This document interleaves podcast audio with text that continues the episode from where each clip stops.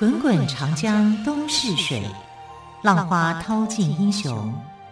是非成败转头空。古今多少事，都付笑谈中。陪你说历史，汪培制作主持。欢迎朋友们收听今天的《陪你说历史》节目，我是汪培。同样在今天的节目当中，我们依然要说很多精彩的历史故事。好，我们谈到了成吉思汗哦。成吉思汗带着浩浩荡荡的军队前去攻打西夏。当他路过鄂尔多斯时，被那里美丽悠闲的景色所吸引。老鹰在天空中翱翔，梅花鹿在大地上无忧无虑地奔跑着。他不禁感叹说：“唉，要是我死后能安葬在这里，就心满意足了。”也许是看得入了迷，突然的，成吉思汗的马鞭掉到地上。这条马鞭几十年来几乎没有离开过成吉思汗，陪着他攻城略地。只要他挥挥马鞭，成吉思汗的坐骑赤兔斑马就会跑向更广阔的土地。而这个时候，这条被挥舞几十年的上帝之鞭，似乎也想在这美丽的景色中休息片刻，看着鄂尔多斯丰盛的水草、奔跑的猎物，成吉思汗突然想起自己已经很久没有打猎了。打猎可是他最大的爱好。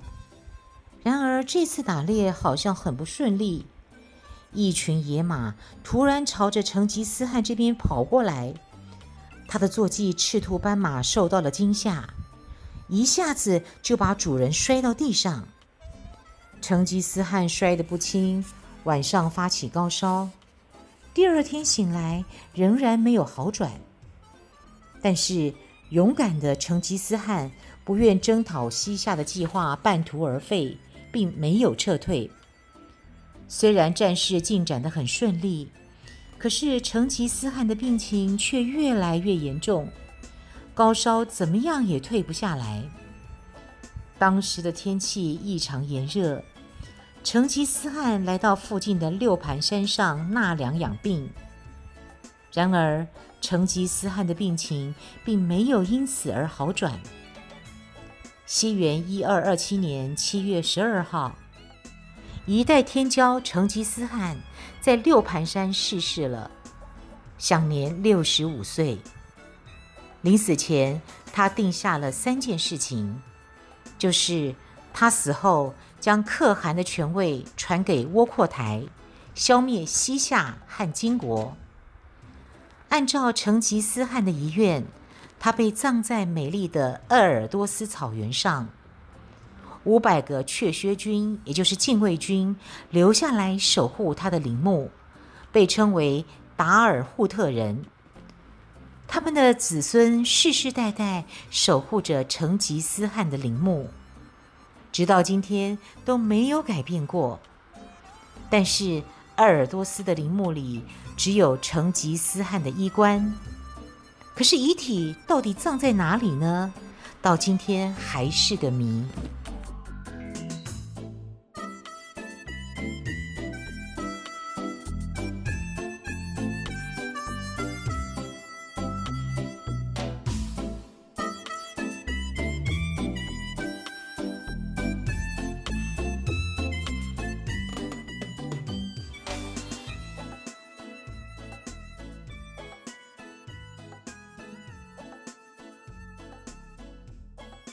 蒙古人有个习俗，就是一家之主死后，由最小的儿子继承和管理财产。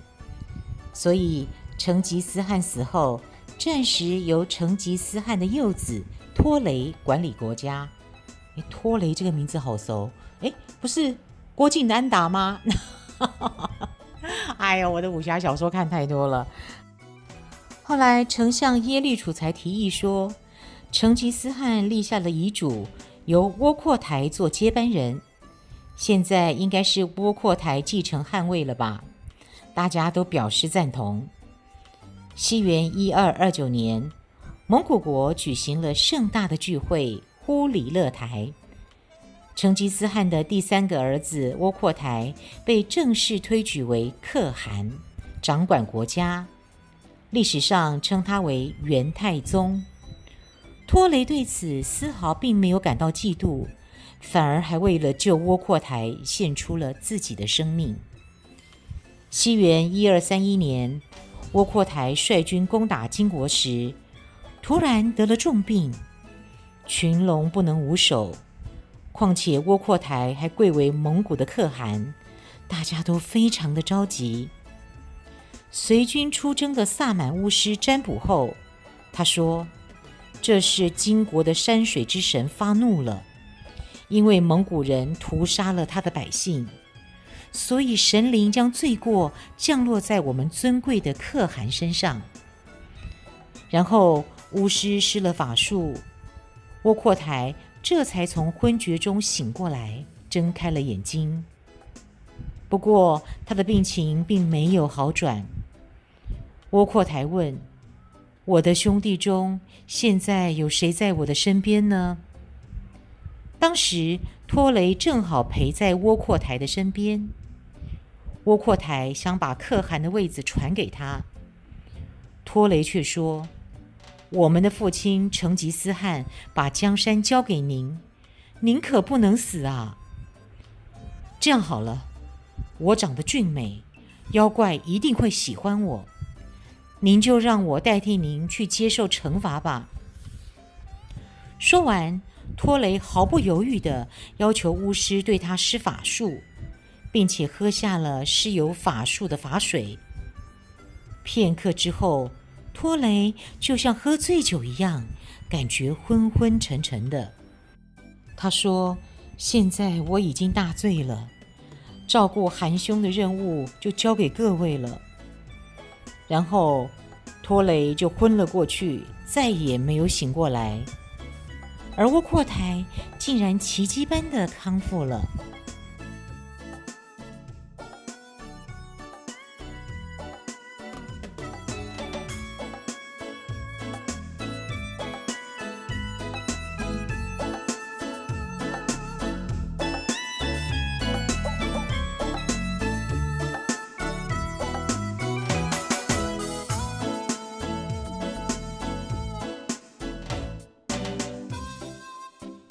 自从蒙古强大之后，蒙古可汗时时刻刻都盼望着要消灭南方的邻居南宋。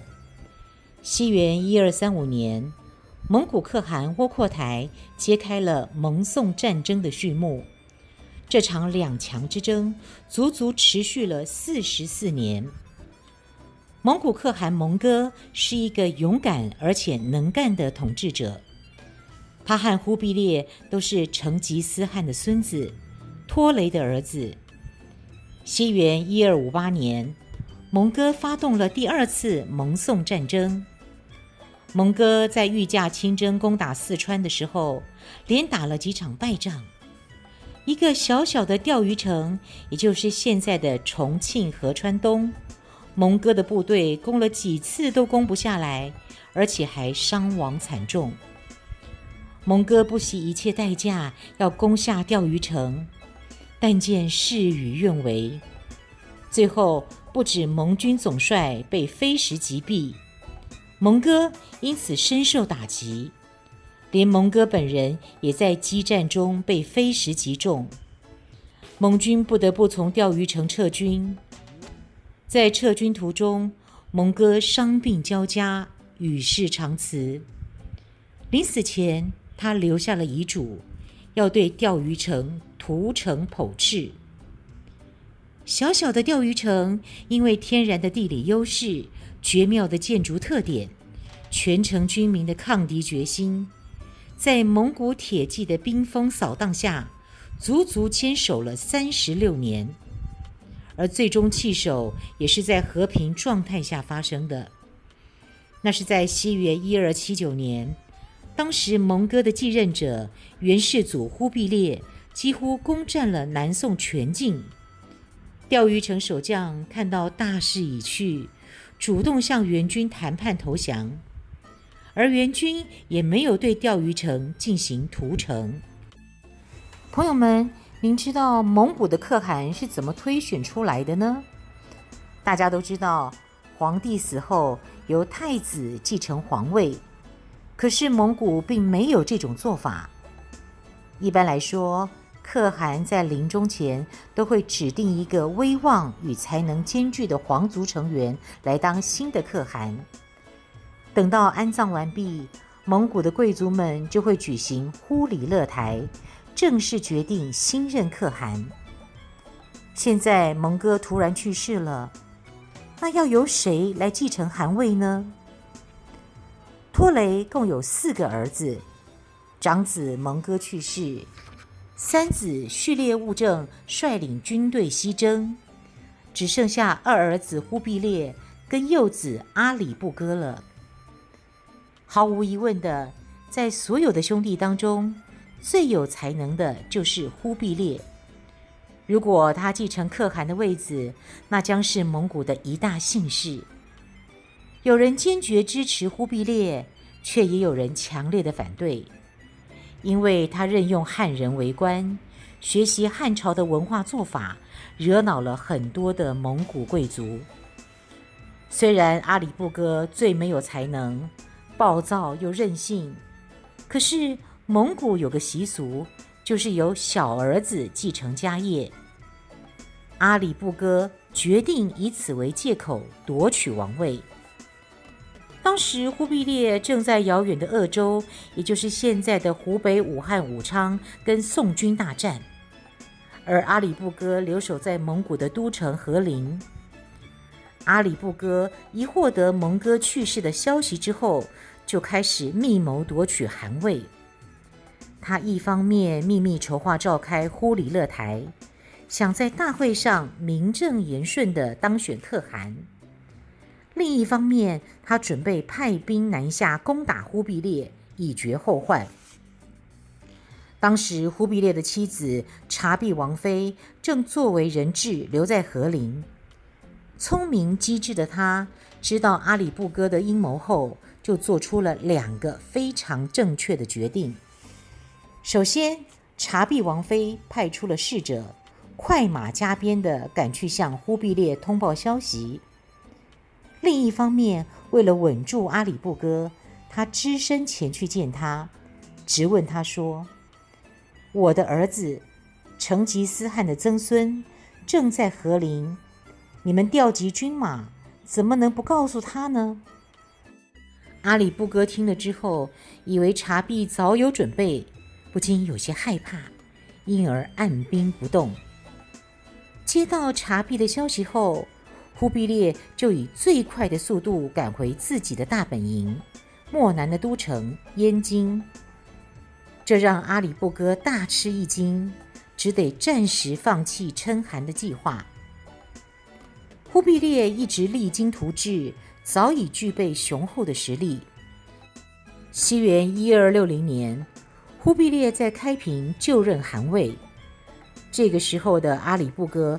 正忙着邀请蒙古贵族召开忽里勒台，没想到忽必烈竟然抢得先机，他感到非常懊恼，只好也仓促登上可汗的位子。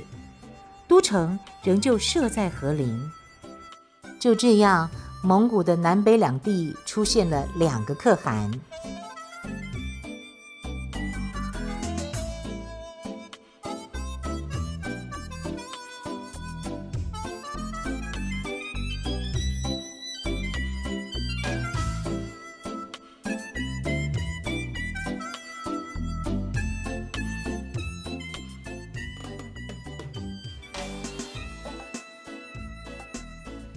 里不哥当上可汗后，派了八万精兵前去攻打忽必烈，可以说倾注了他的全部军力。没想到走到半路的时候，突然碰到忽必烈的将领怜西县。当时的情况非常紧急，连西县果断刚毅，非常了解忽必烈，他决定先斩后奏，先和阿里不哥的军队交锋。结果，他将阿里不哥的八万精兵一举歼灭，还捉获了阿里不哥的大将阿兰达尔、为忽必烈立了大功。阿里不哥失去阿兰达尔跟八万精兵，再也没有能力跟忽必烈抗衡，只好向北撤退到乞儿吉斯地区。很快的，阿里不哥就弹尽粮绝了。狡猾的阿里不哥就想到了一个办法，他假装向忽必烈投降。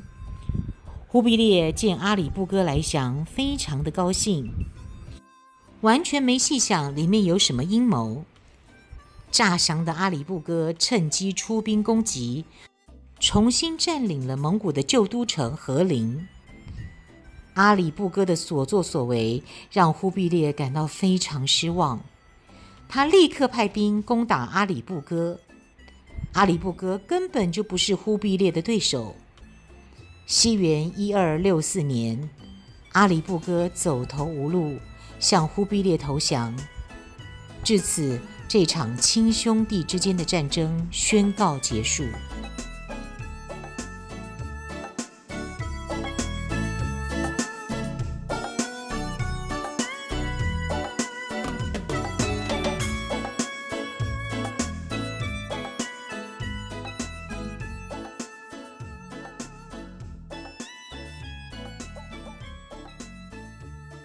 在看金庸武侠小说《神雕侠侣》的时候，朋友们应该最熟悉的城市大概就是襄阳了吧？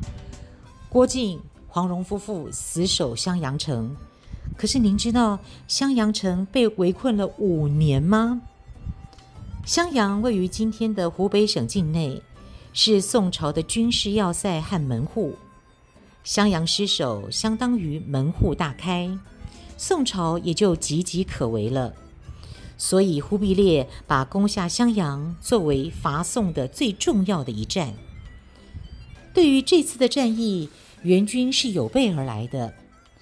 蒙古人从小在草原上长大，习惯平原作战，而南方多山川湖泊，所以早在出兵宋朝之前，忽必烈就训练出一支出类拔萃的水军。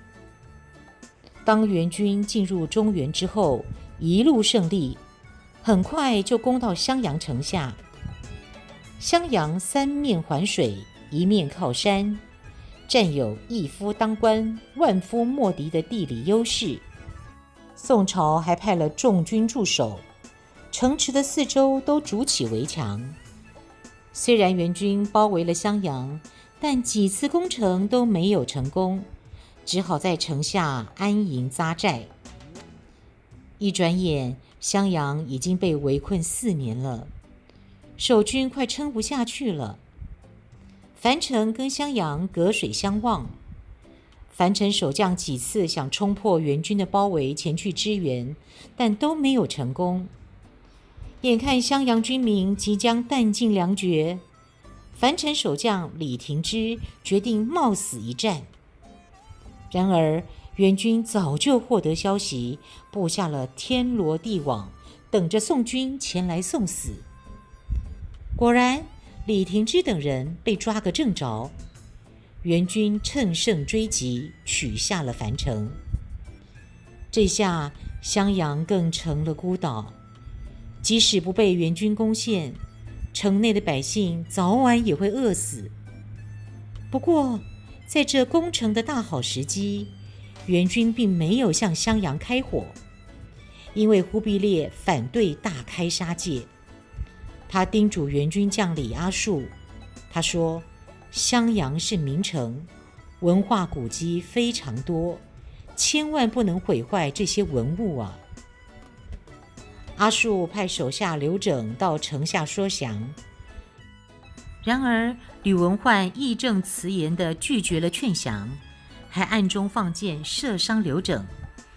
但是阿术并没有就此放弃，他又写了一封信给吕文焕说：“现在城内百姓饥肠辘辘，南宋的统治又如此腐败，希望吕将军能够为百姓考虑。”西元一二七三年。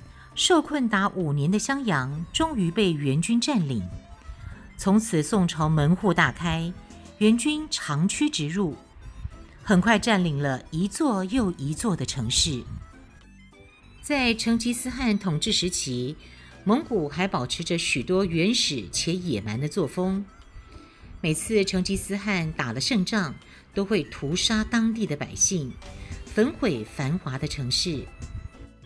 尤其蒙古民族的仇人，更是毫不留情的对待，往往造成血流成河、尸堆如山的悲惨景象。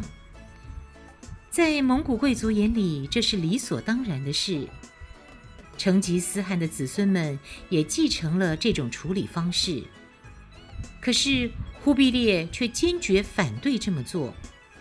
他觉得一个圣明的君主不能靠暴力使百姓臣服，相反的，应该要以德服人，透过仁慈的做法，让百姓从心底愿意服从。每次战斗前，忽必烈都会再三嘱咐他的大将。千万不能杀死俘虏，更不能杀死当地的老百姓。西元一二七四年，忽必烈正式发布伐宋诏书，开始统一中国的大战。他任命左丞相伯颜、平章政事阿术为大将，率领二十万大军，水陆并进。出发前，忽必烈对伯颜说：“我希望你向一个人学习。”伯颜很了解忽必烈，他说：“您说的是宋朝的将军曹彬吧？”忽必烈点点头说：“没错，我说的就是曹彬。曹彬是宋朝开国大将，他仁慈爱民，不滥杀无辜。忽必烈这么说，是因为他不但想统一南方，更想坐稳天下。”他想让老百姓心悦诚服地归顺元朝。忽必烈见伯颜了解自己的想法，很高兴地说：“宋朝的曹兵攻打江南时，不曾滥杀无辜，使百姓真心真意归顺朝廷。如果你能做到不杀，那你就是我的曹兵。”果然，伯颜到达南方之后，每次开战前，总是派使臣去和宋朝官员谈判，让当地的官员从百姓安危的角度归顺元朝，而不是像蒙古的祖先那样，每到一地都杀个寸草不留。这也是忽必烈能统一中国的重要原因之一。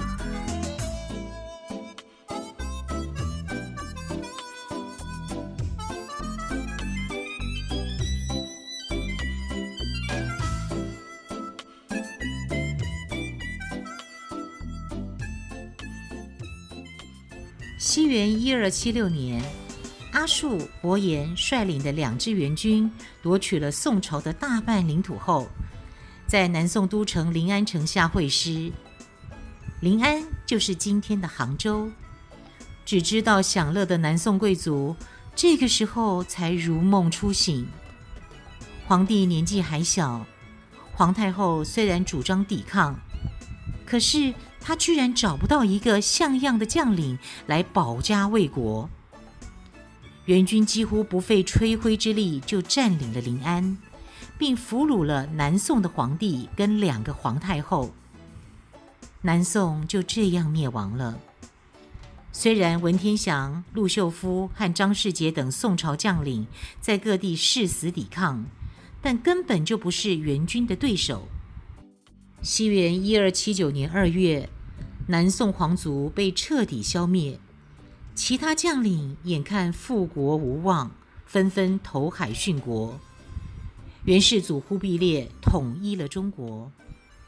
其实早在西元一二七一年，忽必烈就以大元为国号，元之名取自于《易经》中的大灾前元，象征着万物的开始。忽必烈取这个名字，是希望自己的国家也能像万木生长茁壮、欣欣向荣。从此，中国就进入了元朝的统治时期。